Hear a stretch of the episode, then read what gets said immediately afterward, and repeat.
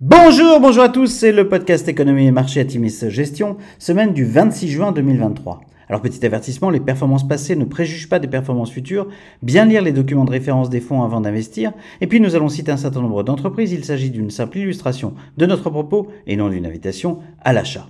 Alors cette semaine nous avons titré Les banques centrales gâchent la fête. Après le premier repli de vendredi 15 juin, nous attendions une pause dans la hausse des marchés. Les déclarations de Jérôme Powell, président de la Fed, auront contribué à accentuer la tendance. Lors de son intervention devant le Congrès, Jérôme Powell a en effet déclaré que la lutte de la Fed contre l'inflation avait, je cite, un long chemin à parcourir et que de nouvelles hausses de taux étaient vraisemblablement nécessaires dans les prochains mois.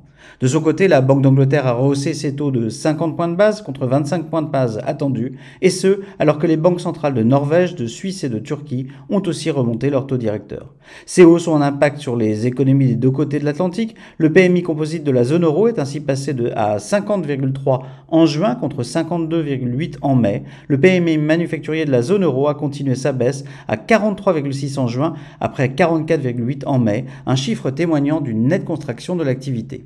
Les inquiétudes quant aux perspectives de croissance globale, et particulièrement de la Chine, pèsent sur le cours de pétrole. Le baril de WTI perd 3,2% sur la semaine à 69,5 dollars le baril. Sur la semaine, le CAC 40 chute de 3,1%, le SP500 se replie de 1,7% et le Nasdaq de 1,4%. La belle série de 8 semaines consécutives de hausse pour le Nasdaq et de 5 pour le S&P est interrompue. Alors du côté des sociétés, une seule publication, Accenture, affiche un chiffre d'affaires de 16,6 milliards de dollars en croissance de 5%, ce qui est conforme aux attentes sur des bases de comparaison élevées. La dynamique de l'intelligence artificielle générative n'a pas suffi à compenser la baisse de l'activité de conseil. Le consulting pourrait connaître une meilleure dynamique grâce aux commandes sur la Gen AI, où le groupe euh, joue un rôle important dans la chaîne de valeur. Le groupe euh, révise néanmoins à la baisse la guidance annoncée précédemment, ramenant la prévision de 2023 de 8 à 9% contre un consensus positionné à 9,5%.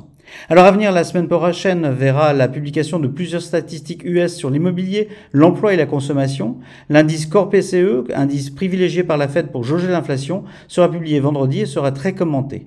Les marchés devraient de fait rester hésitants en attendant les premières publications d'entreprises du deuxième trimestre 2023, début juillet prochain. Le semestre qui s'achève aura été bien plus faste que de nombreux stratégistes ne l'attendaient.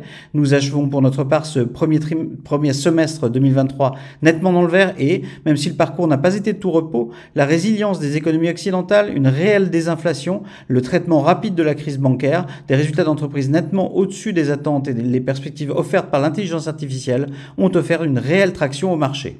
Rappelons qu'une bonne partie de la hausse cette année provient d'une poignée de valeurs de la tech aux USA, dont seules certaines ont réatteint leur plus haut. Si l'on parle valorisation, les entreprises du Nasdaq 100 ont atteint 31 fois les bénéfices à 12 mois en novembre 2021 pour chuter à 20 fois en 2022 et réatteindre à fin juin 27 fois. Rappelons que les entreprises du SP500 en dehors de la tech se valorisent sous les 17 fois les bénéfices, un chiffre en ligne avec leur médiane à 30 ans.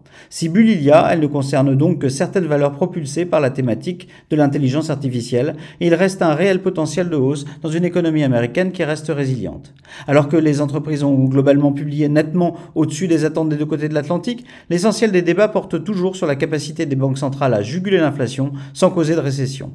L'ombre de la stagflation peine certes à s'éloigner, mais l'attraction offerte par certaines thématiques nous paraît nettement l'emporter pour l'investisseur de moyen à long terme. En d'autres termes, il est encore temps d'investir dans des fonds positionnés sur des thématiques porteuses, graduellement certes, mais avec détermination. Nous vous souhaitons une excellente semaine à tous.